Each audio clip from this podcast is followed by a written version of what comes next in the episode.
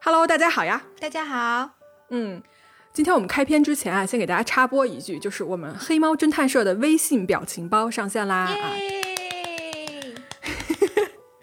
是由我本人这个灵魂画手搞出来的。仔嗯，咪仔咪仔，什么鬼？荧光棒呢？哎，你要做个那个荧光棒那个表情。你不要我再画了，我这第二季这个大夜熬的，我现在头都头都疼的不行。嗯，就大家可以在这个微信啊搜索关键字“黑猫侦探社”，或者是来我们这个啊微信公众号来回复“表情包”三个字，是是表情包三个字对吧？是的，都可以获取这个啊、我们的这个官方表情包哦啊，里面有一个催更的表情，就各位以后如果你们想要催更啊，就给我发这个，好吧？嗯就听到了算我输，好吧？就是你们尽管催。对，哎，你知道吗？就公众号总有一些听众发过来一些很很可爱的内容。啊？什么？就有一次有一个听众就说：“哎呀，黑猫，我们特别喜欢啊、嗯我特别喜欢你们节目，我也特别喜欢两位主播啊，梨子跟草莓，你记得吧？” 梨子你好我，就说，我说谢谢，谢谢你的喜欢，可是梨子是谁呢？就这个水果家族，哎呀，你要是你说要当水果，我还想当个西瓜，对吧？大夏天吃着还挺凉快的，但是你是被吃啊，没关系啊，哪个水果是吃人的？椰子。你作为一个草莓，椰子稍你作为一个微好一草，莓，你是最好捏的那一个。我西瓜好歹还有层厚皮儿，但是草莓好吃啊。嗯，还行吧，有时候有点酸。什么呀？这聊什么呢？我们俩在这儿。逐逐渐聊偏了。又在这儿瞎聊。对，对，哎，来来来，我们今天啊，还是由三个听众的这个投稿来嗯开始我们今天的节目啊。对对对，随机掉落。然后呢，我今天总算记得了啊，各位，我提示大家一句：如果你要是不感兴趣这一趴的话，可以直接看一下我们每一集啊都有一个文字说明的部分。这个里面呢，其实标好了我们每一集的时间线或者叫做时间轴。你点击一下正片开始的那个时间点啊，它就会跳过了。嗯，学会了吗？你们学会了吗？一般这个跳过前面故事的时间点，我会放在最前面，所以你们可以直接点那个时间就可以跳过啦。嗯是，好，行，那我们那个废话啊，就先不聊了。嗯，来，我们开始我们的听众的三个小故事。那么第一个故事呢，是一位叫做什么树的小姐姐给我们分享的一个故事。我想要分享一个跟罪案关系并不太大，但是结结实实把我吓了一跳的一个事件。这个事情发生在上周，大概是某一天十点过，我从外面回到家里，然后上电梯中间，呃，因为我们家是住十层嘛，上到三层的时候，突然上来一个老太太。很奇怪的是，她并没有按楼层，就跟着我上去了。我中间还去提醒了她一下，结果她就不置可否，也没有理我。然后上到十层的时候，我就自然而然往我们家的方向走嘛，因为我们家的那个楼道格局是每一层有两户人家，我心里就认定他一定是住在对面的那户。结果就是在我输密码锁的时候，就是我用余光瞥见他竟然在向我的方向走过来。更恐怖的是，就是这个时候楼道的灯还突然灭了，就我只能看到电梯的蓝光照在他的脸上，然后他眼睛直勾勾的盯着我。然后那一刻我就怕飞了。虽然说可能我残存的理智还在告诉我说，她是一个老太太，从体格上来说她应该不可能对我构成伤害，但是在那个时刻还是难免不产生害怕的情绪。我就认定了她一定是个阿飘，我就冲她喊说：“这个是我家，你不要过来。”好像也没有说我你不要过来，好像听着不太礼貌。但是总而言之，就是她听了我说的话，哦了一声，又向电梯的方向走过去。等他下去之后，我就快速冲冲回家里跟我妈说了这个事情，然后我妈就轻描淡写的跟我说：“嗯，我们楼确实有一个老太太喜欢到每一层去收大家不要的纸箱子。”然后听了她的话，我当然就是一边很哭笑不得，但是又很不可避免的为刚刚的那个情景那一幕感到非常恐惧。哎呀，这个故事啊，我觉得首先啊，他描述场景描述的特别好，对对吧？他说的那一瞬间，什么蓝光打在那个老太太的脸上，嗯然后这个眼睛呢直勾勾的看着他，然后他就觉得那一刻觉得人家是个阿飘，对吧？然后就说啊，你不要过来啊什么的。结果下一刻人家可能就是要捡那个你放在门口的纸箱子。对他可能就是想，可能你手上拿了个什么喝完的瓶子啊什么的。饮料瓶，对对对，人人老太太可能就想要这个。嗯，就但我确实觉得啊，他这一份儿自我防备的这个这个心还是做的非常到位的，对吧？就是对身边的这个东西非常的警惕，然后有不对劲的地方就马上会自己说要要跟对方说清楚，说你不要过来啊，对吧？这是我家什么的。嗯，嗯，我觉得还是挺不错的啊，做的，对，虽然是虚惊一场吧。我是发现，就是我们的黑猫的听众，大家都挺，就是越来越谨慎小心，或者说是那种什么越来越有的那种安全防范意识嘛。就是前两天我还看到群里面有那个听友在说，听了黑猫之后，我睡前都会检查门有没有锁好。我我觉得这是一个很好的习惯，是是的，是的，对，嗯，对，因为我之前确实有几次，我是钥匙插在门上面就 进门了，第二天发现，哎，我 钥匙在门我上。也有过，对，我我也有过，对确实是，嗯嗯换了那个锁之后，换了那种指纹锁之后，就还好，就不会有那种事情。是，嗯。哎，你你你有没有遇到过那种有人跟你一起坐电梯，然后感觉遇到鬼的情况？坐电梯没有哎，坐电梯对我来说还好，嗯，没有发生过什么事你情，你之前晚上不是下班也挺晚的吗？你坐电梯不害怕吗？不害怕呀。我是个野人，我怕什么？我胆儿这么大，我不会害怕。我我有一次遇到跟我一样胆小的那种邻居，就是我那个时候也是十二点钟以后嘛回来的，然后有次到家也是后半夜十二十三点啊不十三点十二点一点钟这种了，就一般这个时候没什么人坐电梯嘛。然后那个时候我还长头发，你记不记得？我到到腰那基本上快，大晚上的就是披头散发，确实还有点吓人的。所以那天当电梯门一打开的那一瞬间，当时正好里面有个人，然后他看到我，他吓一跳，然后他一弹，整个人就一弹，然后我也吓一跳，然后我们两个人突然同时后退，两个人都感觉遇到、嗯对方也是女生是吧？嗯忘记了，嗯，当时反正两个人都是吓一跳。来，我们继续啊，接下来是我们第二个故事，是一位叫做鱼的听众给我们发过来的。大家好，我是鱼。呃，今天我想给大家讲的一个事情呢，是我自己亲身经历的，呃，一个大概小时候二三年级发生的一个事情。那天我在家啊、我我先讲一下我们家的那个一个环境是那时候住的是平房，呃，是一个长方形的。你们可以想象一下，那个床在最里面，然后床边上放着吃饭的桌子和椅子。嗯，那天我在家里面睡觉，然后睡得好好的，突然就听到敲门声，那、是晚上啊，晚上的时候，然后我就睁开眼睛了，睁开眼睛我就看到我太太坐在吃饭的椅子上，然后她在对着我笑。我当时心想的就是那是家里面有人嘛，我就不用起来了，对吧？所以我就又闭上眼睛继续睡了。然后我继续听见敲门声，然后我在想怎么回事？家里面我太太还不是在那儿吗？她怎么没去开门啊？然后又睁开了眼睛，我看见我太太还坐在那儿，然后我就叨唠了两句，我说：“太太，你也是好玩呢。”我说。就是有敲门声，为什么你不去开呀、还要我就是爬起来，那时候天挺冷的，我还要我爬起来去开门。我就这样自己叨咕了两句，我就去开门去了。开门的时候呢，我爸妈说怎么半天才来开门，然后我就说，嗯，我太太好玩呢。我说她自己坐在那儿对着我笑，也不去开门，还让我起来给你们开门。然后就往房间里面走，准备赶快上床，因为很冷。然后我爸妈当时就呆住了，说你太太。然后我爸妈讲到这个话以后，我才反应过来，我太太之前就去世了，就是前一阵子发生的事情。然后我自己反应过来的时候，我自己也吓一跳，我赶紧看看那个椅子，椅子上 当时对着我笑的太太，她不在了，不在那个椅子上坐着了，没人。然后我自己想了一下，我自己就在想，就是当时有一点点害怕，一开始的时候有点害怕，觉得怎么回事。然后后来静下心来，我我也在想这个事情，就是觉得。其实当时把我爸妈也吓个半死，把他们也吓一跳。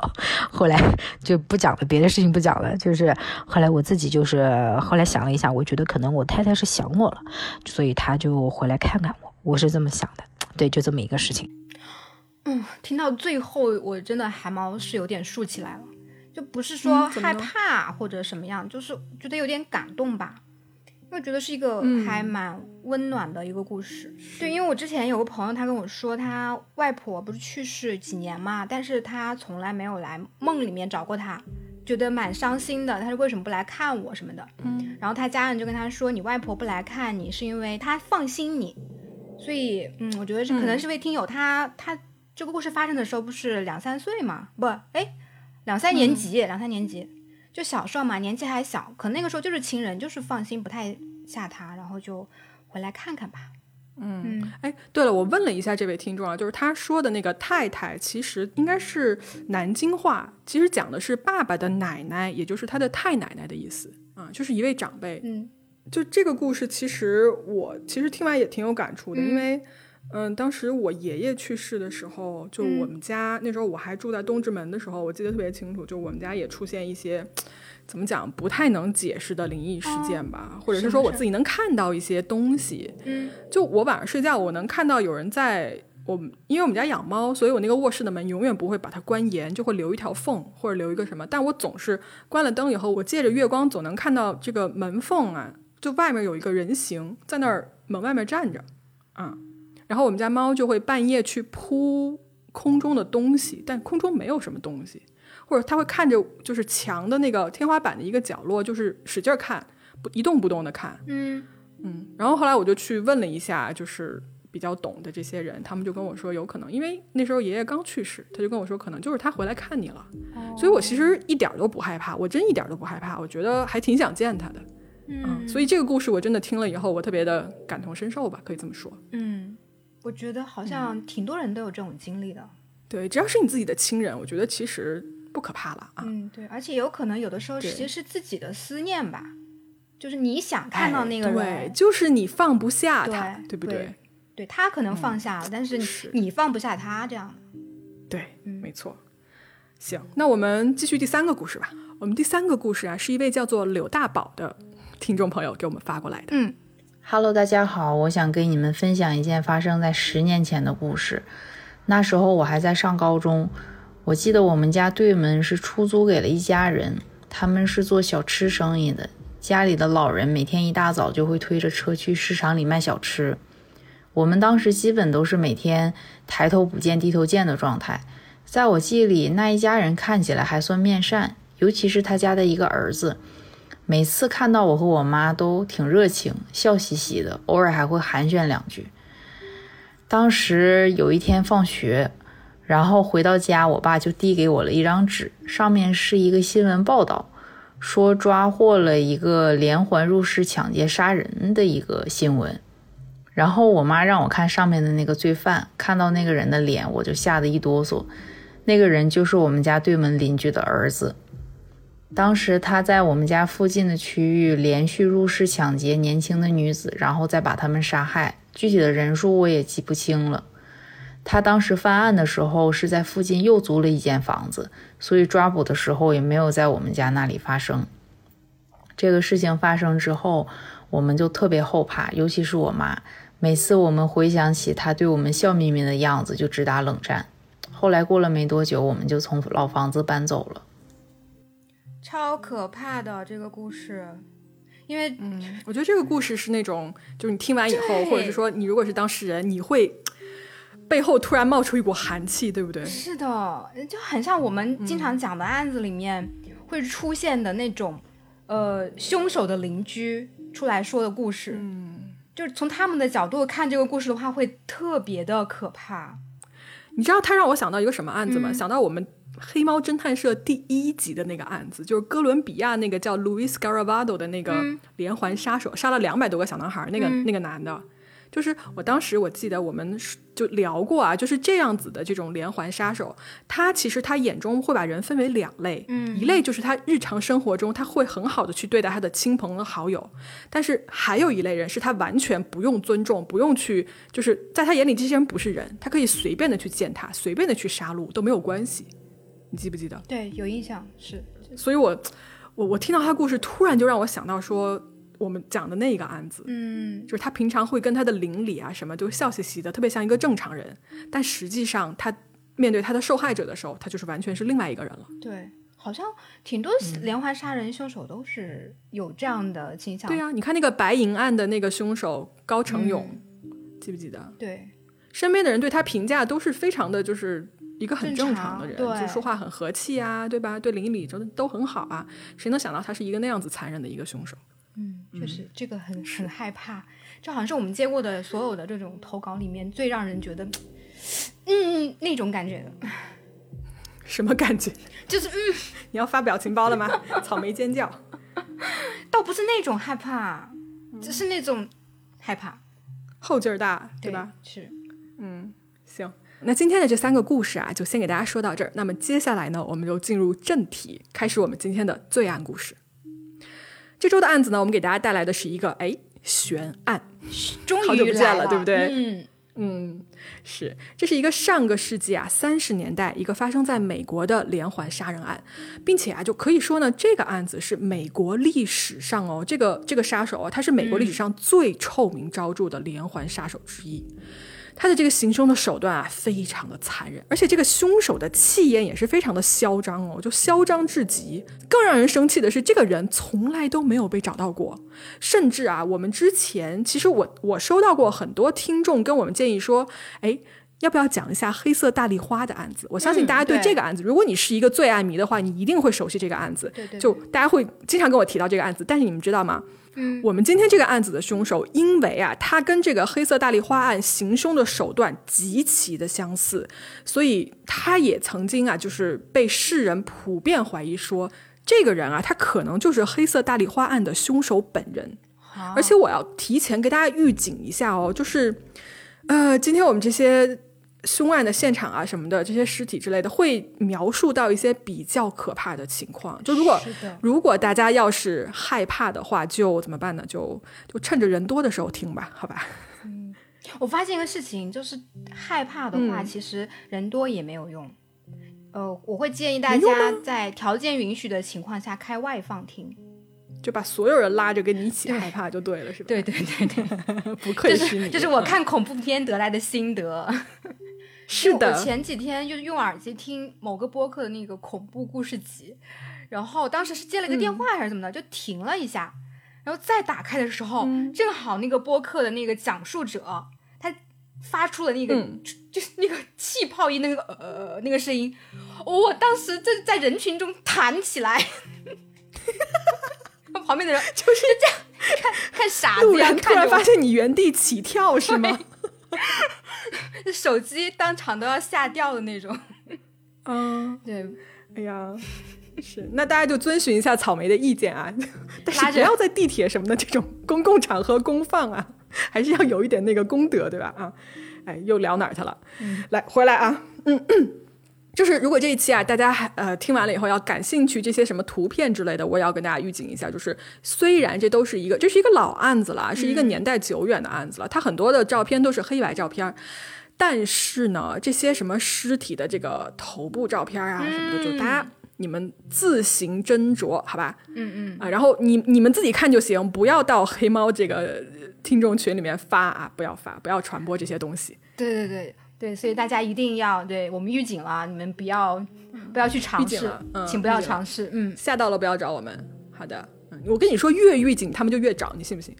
这帮人你要不 你不说没事儿，你说完了全都跑去找。对，说完马上去找，真的不要找，真的我觉得好恐怖。嗯，嗯，大家就不要不要不要不要管这件事儿了啊，就嗯假装我们没说过，好吧？嗯，行，那我们就废话不多说啊，说了好多废话了说了好多废话。对，来，我们正式开始今天的案子。大家好，我是咪仔，我是草莓，这里是黑猫侦探社，一个讲述真实罪案的播客。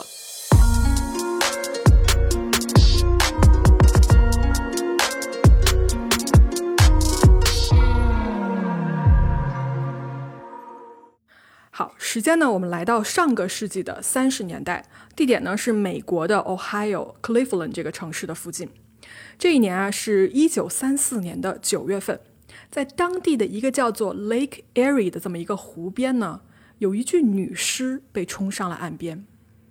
说是女尸啊，就是是没错，她确实是一具女尸，但是呢，它是一具并不完整的女尸。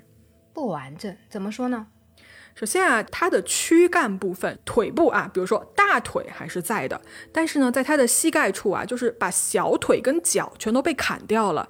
另外呢，这个身体部分啊，它胸部以下的部位还在，但是从胸部开始一直到头部都消失不见了。这个人没有头，而且这具女尸的皮肤状况啊很奇怪，感觉呢她是被什么化学药剂泡过，就是尸体的这个皮肤啊非常的红，而且它的质地摸起来呢像是那种皮革的一种质地，就非常的奇怪啊，之前没有遇到过。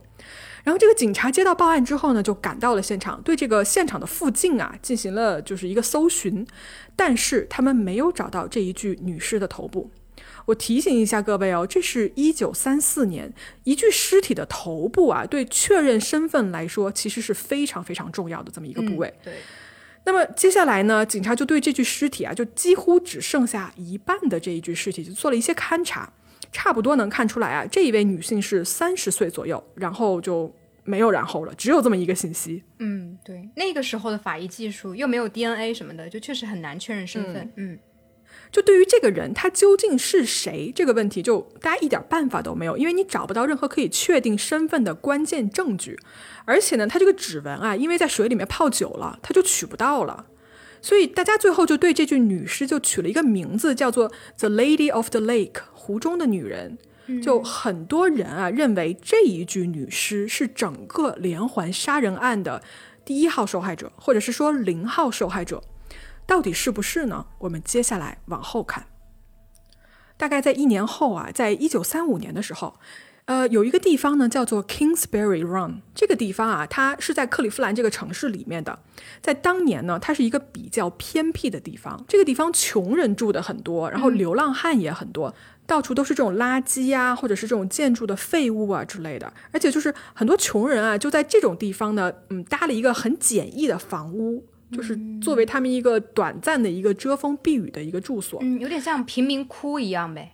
对，它就是一个贫民窟，其实。嗯，然后这个地方可想而知，它的治安就很不好，而且附近有很多赌场、妓院，啊，人口流动性也非常大，而且它的不远处就有一个火车站，就人来人往的每一天。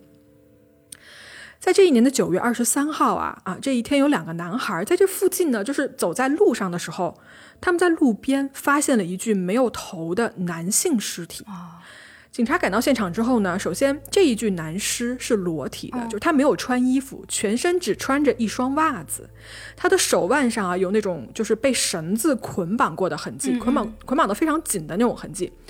然后这一具尸体，我跟大家说一下，首先他的血被放完了，就说他全身的血都没了，流干净了，嗯，但是他这个现场没有发现任何血迹。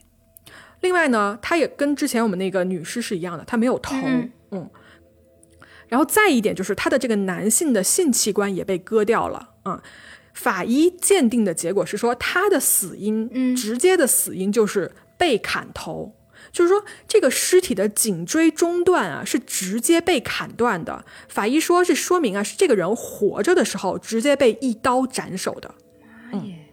虽然没有头部啊，但是呢，警方还是可以依靠这个尸体的指纹得知这一具尸体的主人，他的名字叫做 Edward Andrews，爱德华·安德拉西，是一位二十八岁的年轻人。警方在搜索这个现场的时候啊，他们就想说搜一搜附近，对吧？扩大一下搜索范围，看一看附近有没有什么可以用得到的线索。结果这么一搜可不打紧哦，直接搜到了另一具 尸体。跟上一具尸体一模一样的是，这一具尸体的头也被砍掉了，而且他同样是男性，他的下体也是被割掉了的。他的年龄呢是大概在四十岁左右。嗯，但是很有意思的是啊，大家还记得吧？第一具在湖里面发现的那个女尸，她的皮肤不是出现那种红色皮革质地的一个状况吗？对吧？就这一天发现的第二具男尸，他的皮肤也有着一模一样的状况。警方经过这个仔细的勘察，就发现说这一具男尸他至少死了已经三周到四周的时间了，而前面那一具男尸呢，他的死亡时间更加的接近一些，大概才死了两到三天。嗯，我猜啊，就是就第二具这个男尸啊，可能跟那个湖中的女尸一样，因为他已经死了一段时间了，就是他的这个腐烂程度已经很高了，所以呢，它导致警方提取这个指纹啊，就是有一定困难的。而且你就你想，他又没有头，对不对？没有这个脸部特征，所以这一具尸体的身份确认呢，又又成了一个难题。但是这个时候，警方已经稍微有一点发觉，说他们面对的是一个极其残忍的连环杀手了。都是砍头，对，杀人砍头。杀杀人的手法是一样的。嗯，好，我们时间再往前推进啊，来到次年，也就是一九三六年的一月二十六号。这一天呢，有一位女性啊，她就是在这个大街上走着走着，然后就看着路边啊有一个建筑工地，对吧？这个建筑工地呢放着两个并排啊、摆在一起的两个篮子，嗯，她呢就好奇的走过去看了一眼，发现说里面啊装着一些用报纸包起来的东西，嗯，然后这位女性呢，她就觉得说，哎，这什么东西？她就过去上手啊，就翻了一下，结果呢，一看啊，这个里面包的居然是一堆被肢解了的人体器官和人体部位。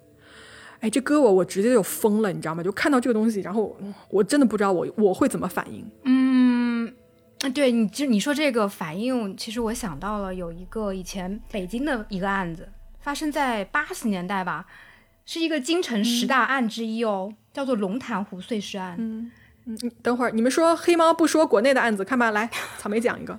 没有，我对这个印象特别深刻，是因为我们家就在 住在龙潭湖附近，我还我还经常去跑步，地理位置暴露了。我还经常去跑步。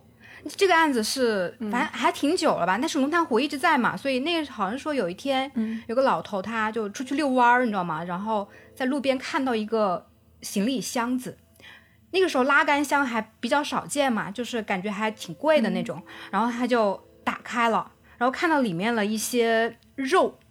你说你在路边捡到一个箱子，里面有肉，你会觉得这是什么呢？但是当时那个老头，你猜他怎么着？他就以为是别人丢掉的一箱肉，然后他带回去了，然后他还、做做饭吃啊？他还挑了一些新鲜的给他女婿家送去，自己留了一些带回了家。哇、这个案子真的是，嗯，对，就是想一想就不能再往后想了。嗯，哎呀，是好，讲回来，所以那个人他报警了吗？啊，是是是，那个那位女性呢，就看到这个报纸里面包的这些人体器官之后呢，她就马上报了警。然后警察呢接到这个报警之后呢，就赶过来了嘛。他们就在这个附近啊，就开始地毯式的这种搜索，看看能不能找到相关的其他的这种，比如说还有别的器官之类的。嗯，这个搜索啊，持续了大概十天的时间。在这十天的时间里面呢，警方在这个附近哦，这个建筑工地的附近的各个地方都找到了这一具尸体的一些部位。就拼在一起之后呢，发现说他们虽然啊都可以证明说这些部位都来自于同一个人，嗯，但是没有头部，就这个头没有找到，就好像说这个凶手啊，他在杀人以后就拿着这个尸块儿，就这里扔一点儿，那里扔一点儿，他一点儿都不是那种急于抛尸想赶紧跑回家的感觉哦，他不慌不忙，慢慢扔，到处这边扔点儿，那边扔点儿。他为什么要这么做呢？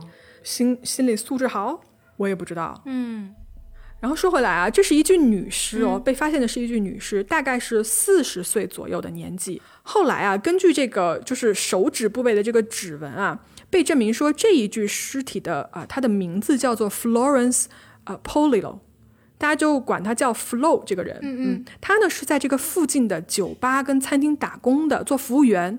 但是呢，他同时也是一名性工作者，就是他家呀就住在距离这个他自己尸体被发现的不远的一个地方。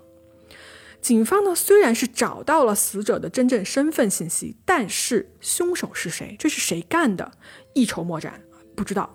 然后我们说到这儿，这是第几具尸体了？第四具了，对不对四？具，嗯嗯，好，我们继续。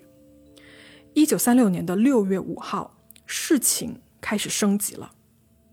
这一天啊，还是在这个叫做 Kingsbury Run 的这个贫民窟的这个地方，有两个小男孩啊逃学，你知道吗？就淘气不上学出来玩儿。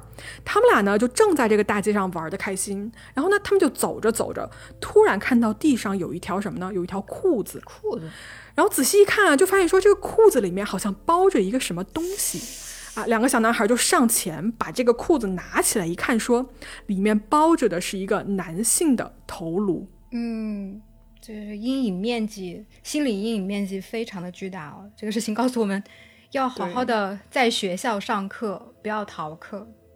对我估计这俩应该就很后悔那天 没好好在学校上课，对吧？是的。警方呢接到两个男孩的报警之后呢，就过来把这个头部呢就带回了警局，准备做进一步的调查。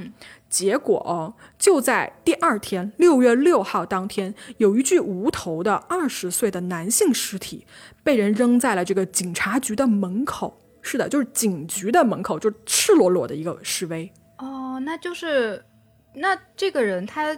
可以确定是跟前面几个案子凶手是一个人吗？没有人能百分之百确定了。但是啊，就跟我们之前说的那几具尸体状况非常相似。首先，这个尸体它是被人放血了，哦，全身上下没有血液存在。而且呢，嗯，但它有一点点不一样的是说，它的躯体部位是完整的，就它不会缺胳膊少腿儿啊，没有像我们之前那几具尸体一样就被切割成各种各样的形状。但他还是一样的，没有头。我估计那个年代虽然比如说治安不好，但是真正把人砍头杀了，然后到处扔尸体的可能没有几个。嗯，然后法医啊去鉴定他的死因，就还是跟之前那几具尸体是一样的，就是直接被斩首。嗯，所以那个身体跟那个小孩发现头是属于一个人的呗。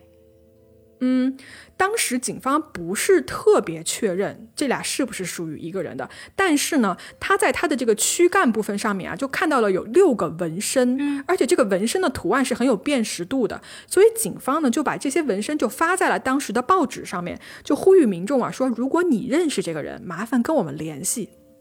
结果呢？这个报纸发出去以后，没有任何一个人过来跟警方联系说我们知道这是谁，所以直到今天哦，这一具尸体的身份都从来没有被确认过。人们就管这一具尸体叫做 Tattoo Man，就是纹身人。嗯，他的头部的照片跟模型都是留存下来的，就可是至今都不知道他真正的身份是什么。好，我们接着往下说啊，在当年的七月份，也就是一个月之后。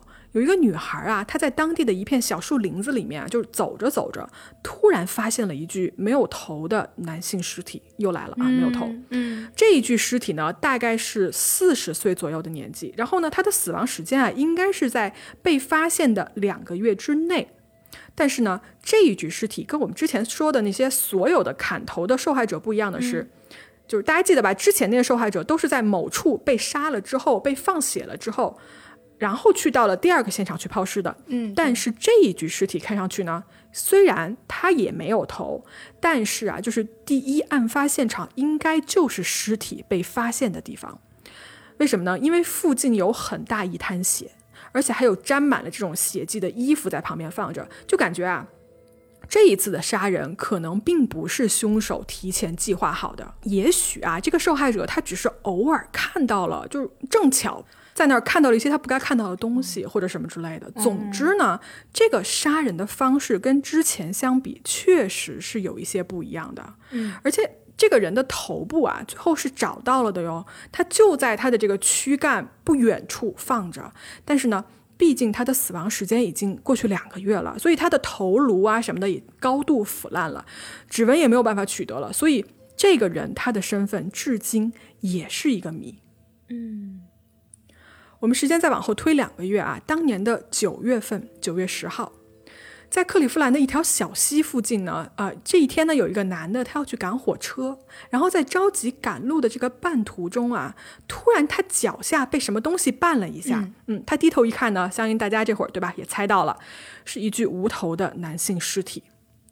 这具尸体啊，警方发现说，在他的第三跟第四颈椎之间，以及他的第三跟第四腰椎之间，被很齐的这种刀口砍断、切断了。嗯，然后尸体的胃部，他的肾脏也被切开了，而且这位男性的尸体也是被阉割了的。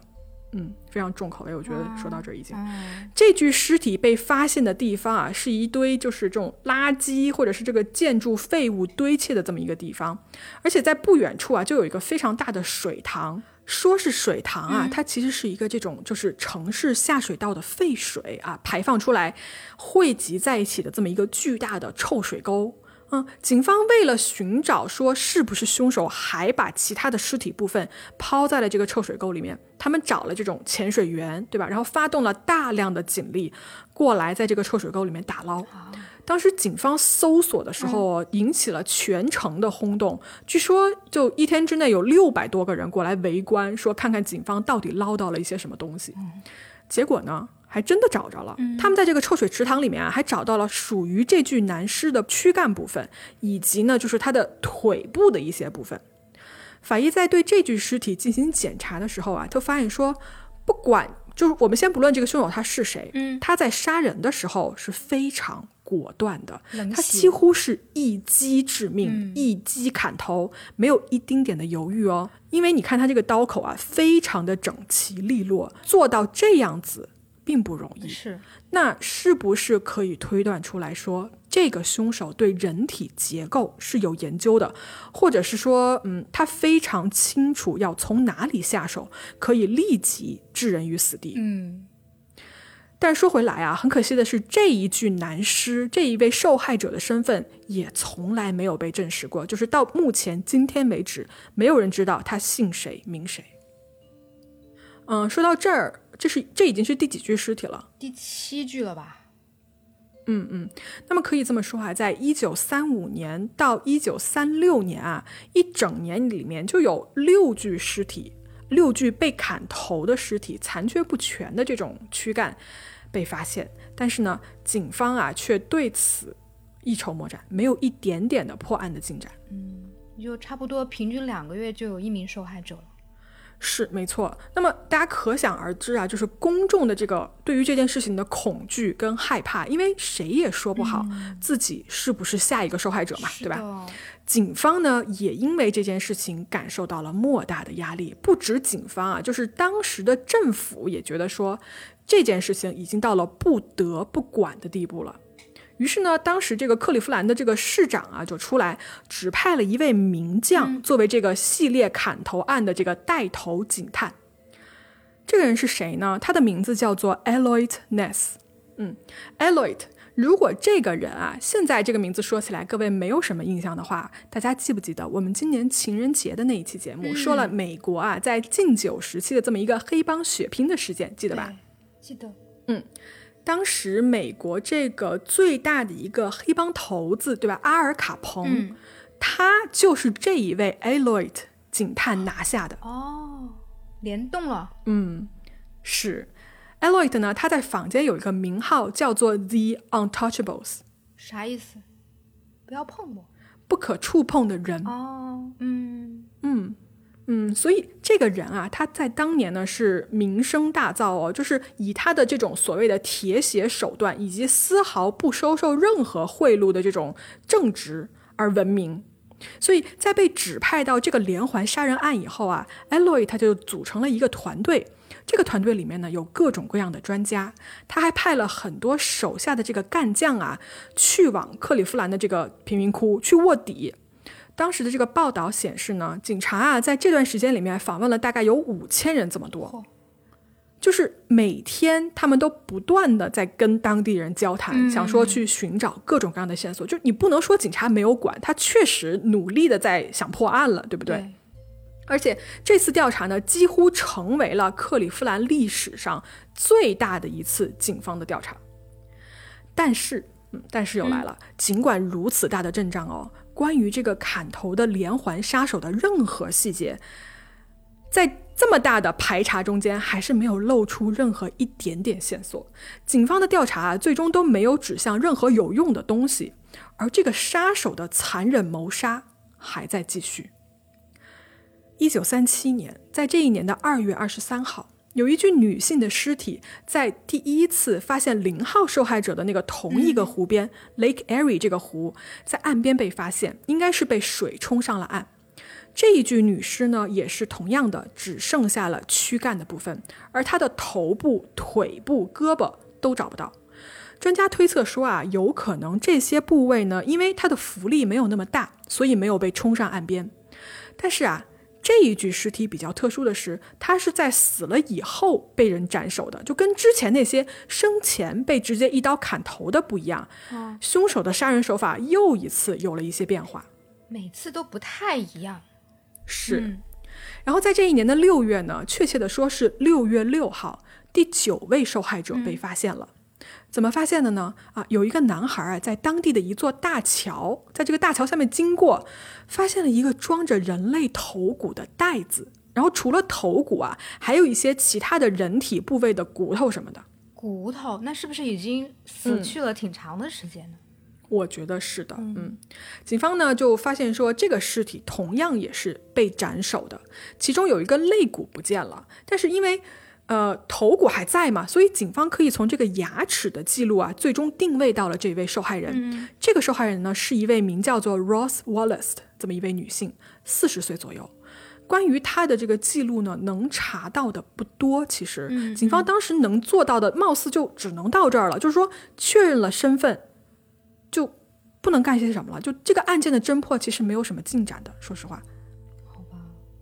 嗯，在一个月后啊，七月六号这一天，有人啊，在当地一个叫做 Cuyahoga 的这么一个小河里面，发现了一条呃人腿。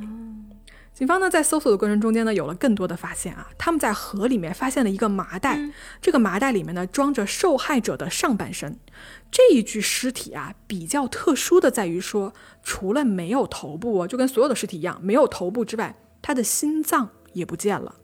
另外，他腹部的器官哦，所有器官都被取走了，或者是说就消失了嘛。但很可惜的是呢，这一具尸体的身份至今也没有得到任何的确认。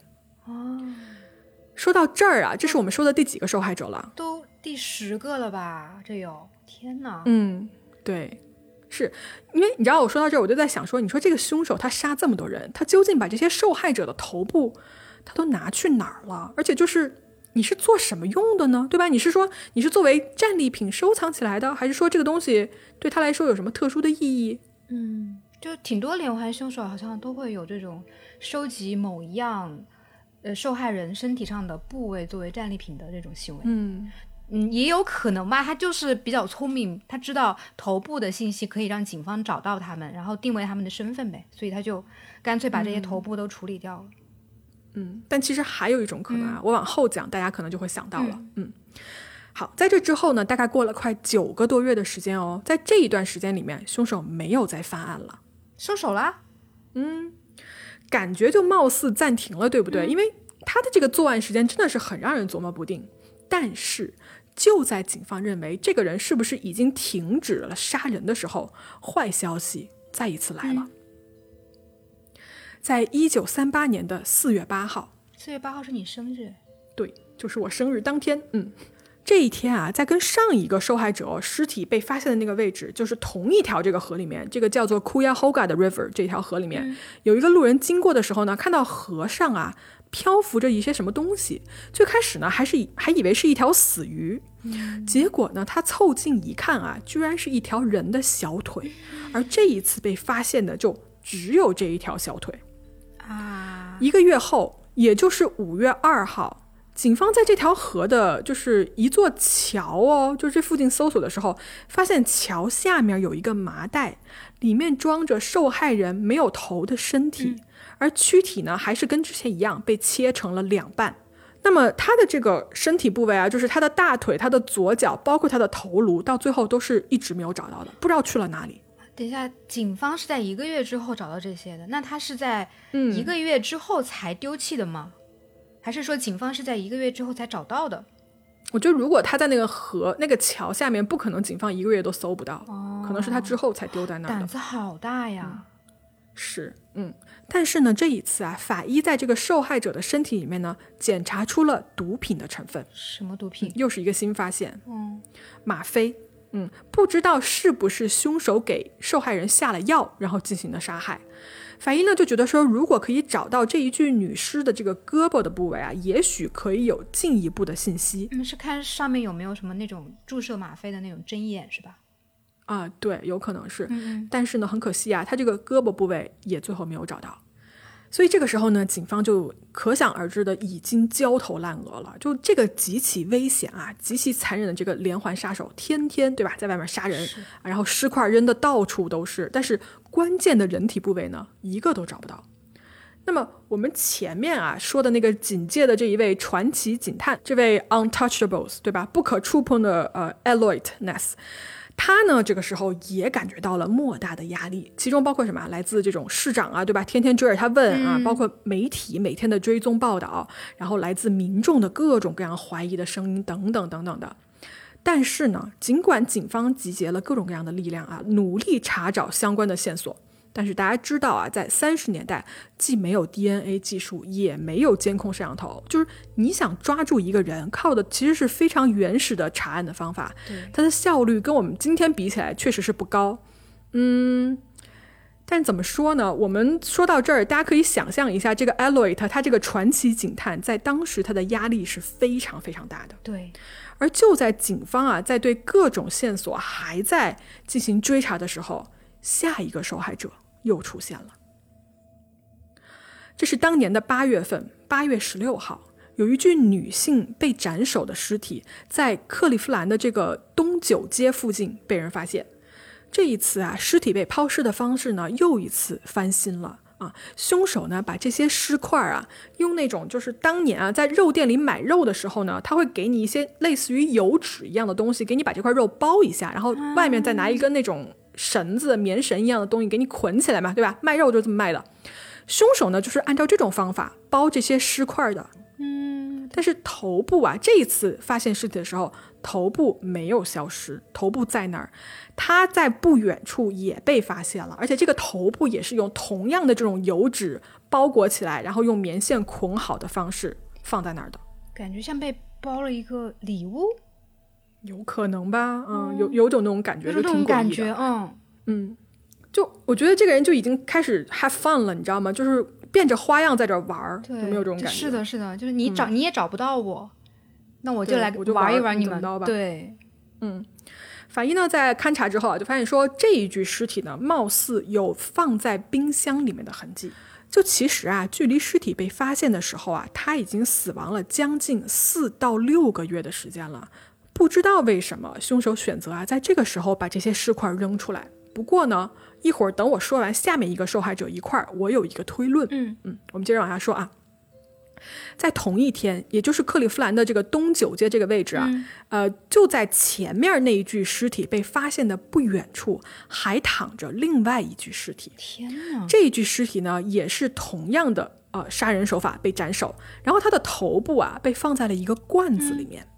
在颈椎的这个第三节处呢，凶手是一刀致命的，跟前面是一模一样的。嗯，另外这个人的身体的主要的关节哦，就是四肢的这些关节是全部脱臼的，所以这一具尸体啊，他你如果拿去跟刚才那具尸体比的话，他的死亡时间更早，应该是死了七到九个月左右了。这为什么这个凶手要把这两具？基本上死了快半年的尸体，然后在同一天抛在一个，基本上是同一个地方吧，相隔不远的这么两个地方。嗯，对，他动机是什么呢？哎，我们就要说一下这个抛尸地点了。首先啊，这个东九街，东九街在哪儿呢？它就在这个警察局的地址所在。对的，大家没有听错，这两具尸体被抛尸的地点哦。就是在我们刚才说的那个传奇警探 Eloy 他办公室窗户的视线范围之内，所以听到这儿，这就是非常明显，对吧？就很故意的要跟警方，特别是跟 Eloy 这个人示威了，就是那种，哎，你抓不到我，对吧？你看我把尸体扔到你鼻子下面，你都找不到我。所以大家啊，可想而知，Eloy 这个人呢，就被凶手的这种公然羞辱的行为啊，就简直就气疯了，已经。而且大家知道啊，就是像 Eloy 这样子的人，他呢把自己的名声看得比什么都重，所以他一旦被刺激，就会干出一些疯狂的事情来。而他接下来要做的这件事情，让他在克利夫兰的历史上简直遗臭万年，而且也间接的毁掉了他警探的职业生涯啊！他干啥了？在八月十八号啊，也就是这两具尸体呢被扔在 Eloy 他这个窗户外面，对吧？两天之后，Eloy。他集结了三十五个警察，在当天中午十二点多的时候一块儿出警，去到了克利夫兰城市啊。这个我们刚才提过很多遍的这个叫做 Kings Gary Run 的这个地方，也就是尸体被发现的最多的这么一个抛尸地点。如果大家还记得的话，它就是我们刚才也提到了，是一个贫民窟，对吧？或者是说很多无家可归的人都会在这个地方的聚集。那么这个警探 Eloy 他集结了这么多警备力量，他要干什么呢？他们来到这个贫民窟，首先他把整个地方翻了一个底朝天，这是典型的我们在港片里面看到那种啊，就是警察临检，对吧？所有人不许动，然后过来搜身，搜你们家，觉得就看着你可疑就去逮捕。他们当天逮捕了六十三个人，也没有什么证据，就是看你不顺眼，看你觉得你可疑就把你抓走。随后哦，这位愤怒的警探 aloyt 就一心认定说，这个连环杀手一定就住在这个流浪汉聚集的地方。于是呢，他就做了一个决定，什么决定呢？他命令手下一把火把这个贫民窟给烧得干干净净。啊，烧房子干嘛？嗯，很好的问题。你烧房子干什么？就我们这么来说，如果 aloyt 你想的。这个路子是对的。如果凶手真的住在这里，你一把火不就把所有的证物都给烧了吗？对不对？对呀。哎，你说他会不会是就你知道这个警探嘛？他以前对付黑帮老大的吗？他是不是就是用对付黑帮老大的那种招数啊？就我抓不到你，然后我抓那些可能跟你有联系的人，然后再烧了你的场子。嗯，就我觉得这没有脑子啊！就智障的警方又一次上线了，真的是。嗯，因为他这个推论完全就是没有根据的嘛。对。而且这把火啊，烧掉了不知道多少户，就本来已经穷的都已经揭不开锅的人家了。结果警察一过来，一把火，他们这些人啊，就连最后一点剩下的这个遮风避雨的地方也没有了。是啊，这个做法，我觉得啊，Aloyd 他就是在被凶手刺激，对吧？激怒了以后，他这个人的 ego，你知道吗？他巨大的自尊心啊，就受到了刺激。所以呢，他放火烧贫民窟，我觉得一是在泄愤，嗯，二是在对凶手呢进行一个报复。但是呢，我不得不说啊，这真的是一个非常非常不好、不理智的决定。而且，你为什么要拉上那么多穷苦人一起去报一个可以说一个私人的恩怨了，对不对？嗯。不过还有一种可能是他想通过这种行为来震慑对方，就是他传递出那种老子疯起来什么事都干得出来这种信息。嗯，但法治社会怎么能干这种事儿呢？对不对？嗯，是，嗯，我觉得还是觉得自己无能，因为你破不了案子，你还烧别人家房子，所以，哎呀，我我我读到这儿，我真的是觉得说，我可以想象那些平民和流浪汉那种绝望的心情。嗯，而且我真的不觉得凶手是贫民窟的人。嗯，为什么呢？目前是第六感。是这样啊，我跟大家分析一下，大家记不记得我们之前其实就提到过一句哦，这个凶手的杀人手法是非常的干净利落的，对吧？他对人体的结构是有非常精准的掌握的。对。那么，我觉得哦，但凡有这方面知识的人，一定是受过专业的或者是高等教育的，对不对？对对。至少，我觉得如果从职业上来分析的话，会不会这个人是一个医生？嗯，有可能是医生。那有没有没有可能是屠夫呢？因为他的这种手法快准狠，但需要很强的心理素质，而且需要很熟练功，你知道吗？那种感觉。嗯，是，我也想到了屠夫这个职业，但是啊，我觉得他甚至都不太像，为什么呢？因为。他在你看，他每一具尸体都是很精准的，在人体的这个颈椎的第几节、第几节之间一刀下去的。然后他那个腰椎也是在哪一节、哪一节之间这样砍断的。我觉得屠夫哦，以他的职业来说，他可能会对动物的这些构造很了解，但是他不一定会对人体很了解。嗯，所以其实除了这种受过高等医学教育的人，我其实想不出还有什么别的可能性。嗯嗯。那就回过来了，回过来我们来说，一个受过这种高等医学教育的人，他当流浪汉的几率有多大呢？他去贫民窟住的几率又有多大呢？是不是更有可能，这个凶手啊，他可能就是一个医生，他根本就跟这些贫民窟没有半毛钱的关系，他只是因为这个地方脏乱差，他是一个理想的抛尸地点，所以才选择了这里。对呀，而且凶手不也经常抛尸在那个湖里面吗？还有河里面吗？那以这个警探的逻辑，难道凶手会住在湖里面吗？嗯，难道是水怪吗？嗯，草莓的奇怪脑洞又上线了。尼尼斯湖水怪，你拉回来一点呐！我拉不回来，你这太野了，姐妹。来来啊，说回来，说回来。而且大家记得吧，之前这个尸体呢是有被放血的。嗯，那么你想象一下，这么一个动作，它其实是需要操作的空间的。但是在贫民窟这种地方，房子挨着房子，对吧？大家都恨不得挤在这种小小的地方蜗居，他哪里来的作案的地点跟空间以及隐私呢？对呀。所以当年啊，这个克利夫兰的民众呢，对 Eloit 这个做法是非常非常的愤怒的。就大家谁都不是傻子，谁都可以看出来啊，就烧毁这一片的做法呢，跟找这个连环凶手啊没有任何的必要的关联。所以媒体这个时候也开始风向变了，开始形容 Eloit 这个人，说他残酷，说他极其的严苛严酷。而且啊，这个案子呢，有后人分析说啊 e l o i t 他之所以这么做，其实啊，他还有另外一层意思哦。有可能后人猜的是说，他直接减小了凶手的这个受害者人群，就是说，凶手如果是把目标锁定在了这些居无定所，对吧？短期快速往来于这个城市的底层人群的话 e l o i t 要做的事情呢，就是把你们的家都烧了，把这些人都赶走，然后凶手呢就没有这么多人可以害了。这个观点我真的是 我下巴都掉了，惊到我下巴都掉了。就是为了减少受害人，所以把受害人就解决掉的意思呗。对，这是什么逻辑啊？那那这个大火它到底有没有起到任何作用呢？嗯，有一说一啊，如果是从抓到真凶的角度来说呢，是完全没有的，就对找这个人一点帮助都没有。但是这一系列的连环杀人案啊，在这把火之后确实就停止了。嗯，究竟这两者之间有没有因果关系呢？不知道。在一九三八年的十二月二十一号啊，凶手哦，这个时候这凶手已经有个名字了，就是媒体把它称为 Cleveland Torso Killer，叫做克利夫兰躯干杀手吧，这么翻译。躯干杀手。这个躯干杀手，因为他杀人就只剩下一个躯干，永远没有头嘛。哦，torso killer。嗯嗯嗯，他呢就给警方在这一年的十二月份呢，他给警方寄来了一封信。这封信不是手写的，是打印的啊。我看了一下，大概是这么写的。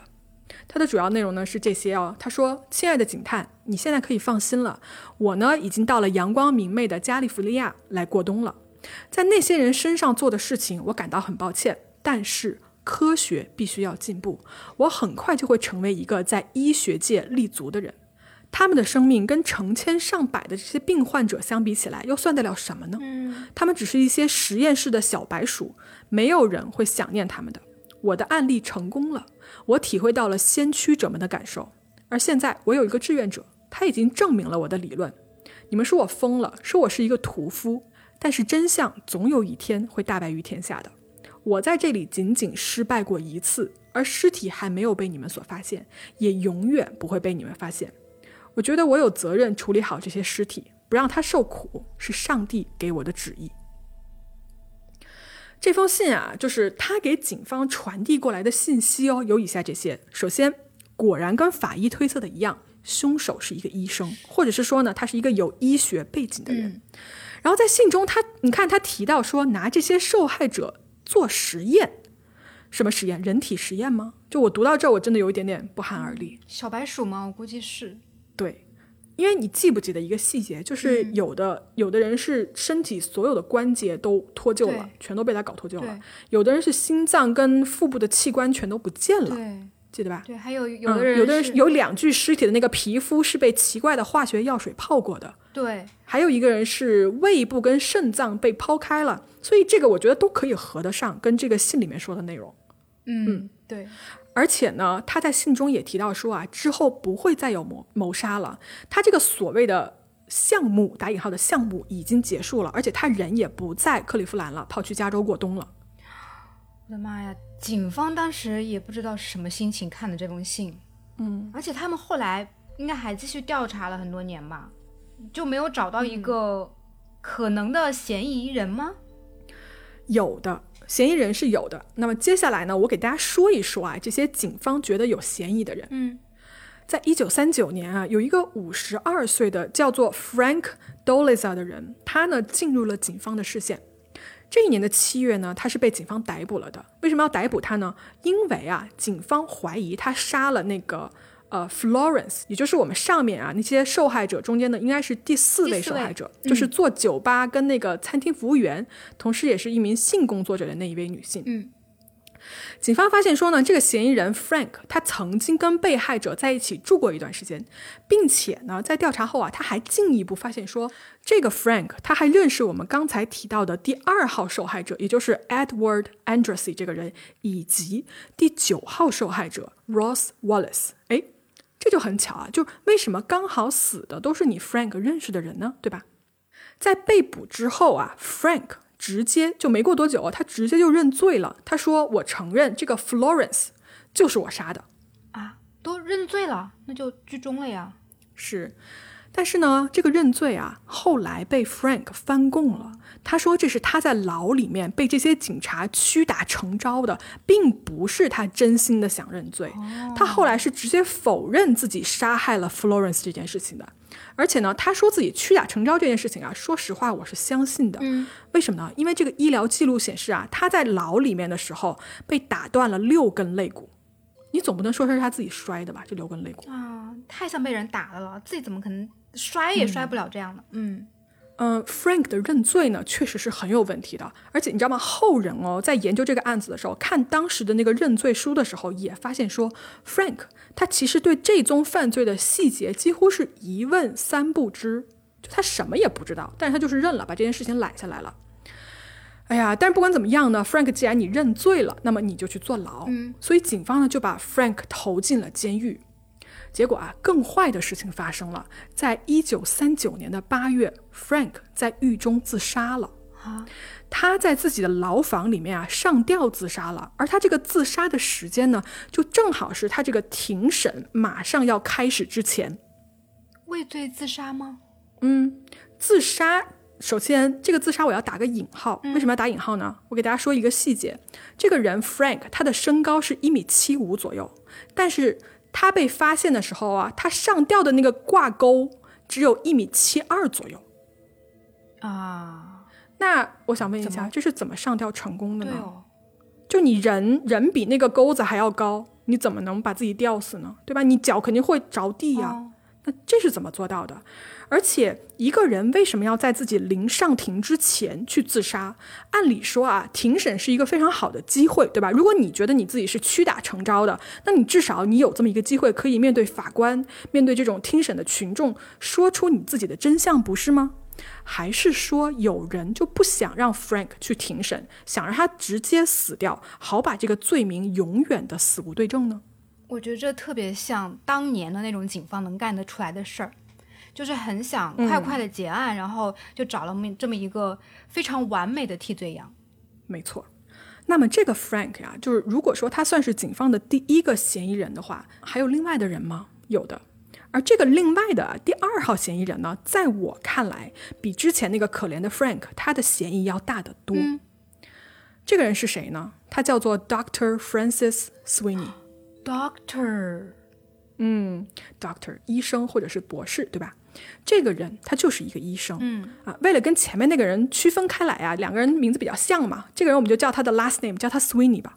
嗯，根据 Sweeney 的妻子说啊，他是一个脾气非常非常糟糕的人，常年酗酒，而且呢，有时候一失踪啊，就是好几天，完全不知道去了哪里。他诊所的工作也是放在一边，完全都不管不顾。而且从时间线看啊。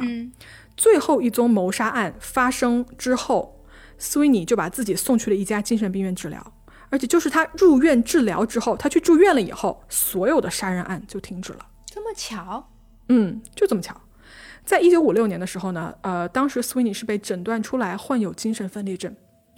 话说回来啊，这个 Sweeney 啊，他其实当时哦是这个警探头子 Elliot 他的秘密嫌疑人之一。怎么说呢？在一九三八年的时候啊，Elliot 他其实私下抓过这个 Sweeney，然后把他关在一个旅店里面，关了两个星期的时间。因为这个 Sweeney 太爱喝酒了，其中三天哦，前三天都是在等他醒酒，把这个酒醒过来。为什么我们刚才说就是他是一个秘密嫌疑人呢？而且为什么这个 Elliot 要私下抓捕跟拷问他，而不去光明正大的去抓他呢？对呀，他警察，他完全可以光明正大的抓人呢。嗯。因为 Sweeney 的一个亲戚，他的一个叔叔是当时的一个国会议员，所以这个人啊 e l o y 他惹不起，但是他又觉得他有嫌疑，所以呢就只敢私下把这个人抓起来审问。斯威尼被拉过去做过测谎测试，做了两次，两次他都没有通过。但是因为啊，这个测谎包括这个抓捕啊，都是私下的一个行为，所以这个测谎的结果在当年也是保密的。呃，在私下关押了他几周之后呢，他就被放走了，自由了。而就在他被放走了之后的几个月以后，那两具扔在警察局窗户外面的尸体出现了，时间就是这么刚刚好，都太巧了呀！对，这个时间线就合得非常的完美。是，就说你给他抓过去，对吧？关了两周，我不知道有没有审，就是严刑审问他或者怎么样，但是他肯定是很不爽的。是的。然后你把他放了以后，他就如果真真凶是他的话，他就把那两具尸体扔在你们警察局的鼻子底下。嗯，就是他的一个报复。是，嗯。虽然哦，这个案子里面，斯威尼啊，他从来没有被正式的逮捕过。但是呢，他这个人啊，似乎对嘲讽警探 Aloyd 这件事情呢情有独钟。他在自己进去了这个精神病院之后啊，Aloyd 每隔一段时间都会收到一张来自 Sweeney 的明信片，上面什么都没写，但是哎，我就是给你寄一张，你看看你糟不糟心？这个寄明信片，因为他俩不可能是朋友嘛，对吧？这个寄明信片的行为，从三十年代末一直到五十年代，就是这个警探 Aloyd 他死了之后才彻底停止。就是要告诉对方，这么多年来一直在给他寄，他就是要告诉对方他还活着。嗯，这也是一种，或者就是我时不时提醒你一下，恶不恶心你？对对，嘲讽他。嗯。另外还有一件事情啊，我想要在这儿插一句，也是跟这个斯维尼医生有关的，就是什么呢？在当年一九三八年的时候啊，有一个男的，就是他是一个流浪汉，他曾经啊在当年去报过警，跟警察说过一件什么事儿呢？他说，在一九三四年的时候，曾经有一个医生试图给他注射毒品，或者是给他下药。他当时啊，就是在这个医生的办公室里面，所以警察警方接到这个报警，就问他说：“哎，你记不记得这个人的办公室？就这个医生的办公室具体地址在哪儿？”嗯，这个流浪汉就回忆了一下，他说应该是在百老汇街跟五十街跟五十五街的那一段，就五十到五十五这五条街这么一个区间里面。然后警方呢就开车开着警车呢就带他走了一圈那个街区。但是啊，在当时呢，这个流浪汉没有办法认出所谓的这个记忆中啊，这个医生的办公室具体在哪里。那么警方就说：“哎，说那你你都不记得他在哪儿，我们怎么找啊？对吧？所以这个案子你没有，我们没有办法处理，这件事情就这么算了，就没有继续调查。但是哦，七十多年后，在后人的调查中发现，这位 Sweeney 医生他的办公室正好就在这个流浪汉所描述的这。”几条街区里面是大概在五十三街的这么一座建筑里面，是不是啊？当时警方真的就漏掉了这一条相关的线索呢？很可惜，一九三八年的事情，你知道吗？到现在已经很难考证了。嗯，如果这个流浪汉遇到的这个医生就是凶手的话，我觉得这个人很可能他就是专门挑这种像流浪汉这种社会边缘的人，或者是一些呃就是贫民窟里面的人下手。所以工作者。对，所以。就很多人根本就没有办法查到身份嘛，就我就比较好奇的是这个凶手哈，他杀了这么多人，然后他们的身体都只找到了一部分，那剩下的部分去哪里了呢？还有就是他他有什么地方可以存放那么多的遗骸呢？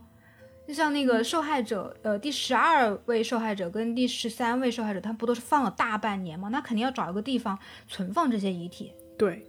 嗯，是这样哦，在一个一九八三年的这么一个采访里面哦，当时有一个作案专家是这么说的：如果凶手真的是这一位 Sweeney 医生的话，他是怎么处理这些大量的血液跟人体部位的呢？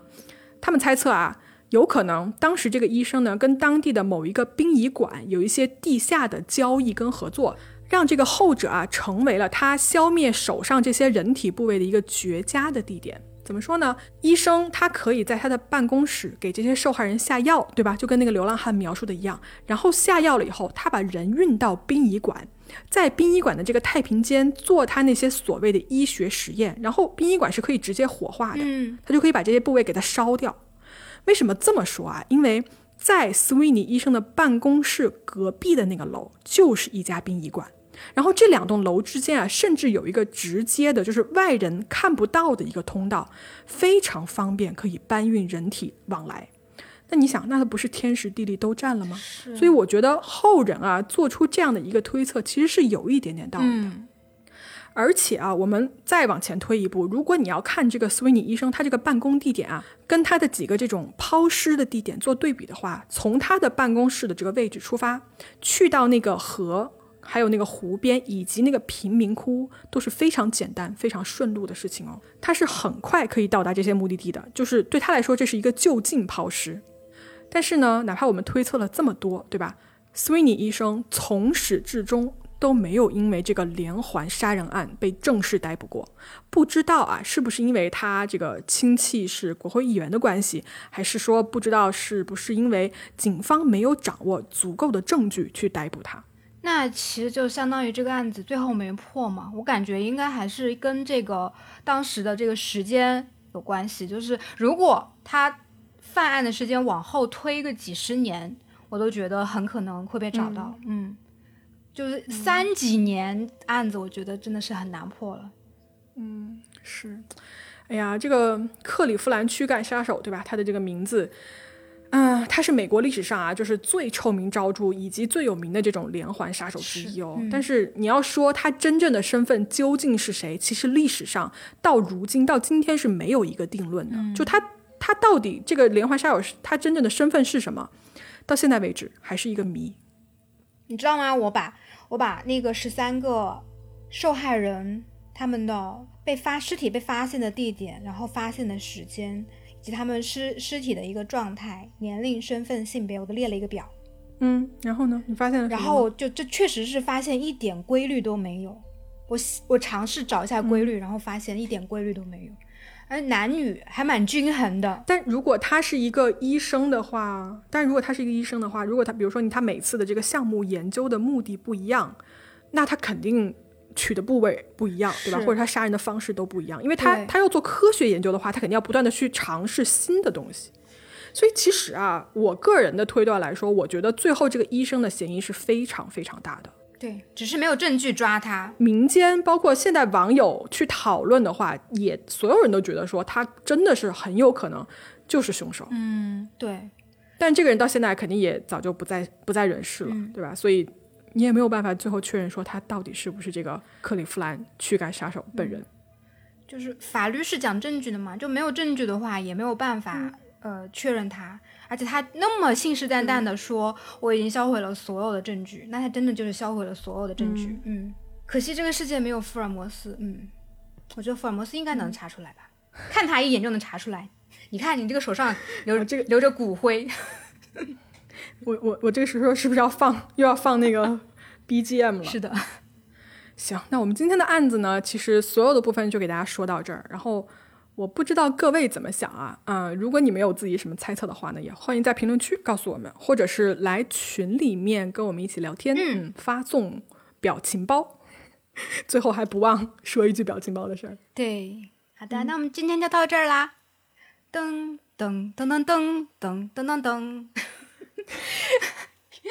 噔噔噔噔噔噔噔噔噔噔噔！这是全游啊，这是《权力的游戏》啊。哎，对哦，我怎么我怎么？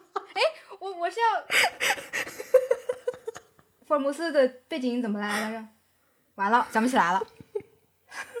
他那个旋律不好唱，他的旋律不好唱，那我为什么我脑子里面会想起来全游的这个背景音呢？因为有点像，都是英国的剧吧？可能但你是不是下一个要唱《哈利波特》？哎呀，我真的想不起来了。算了，今天脑子短路，就 这样吧，拜拜。嗯，拜拜拜拜，各位再见。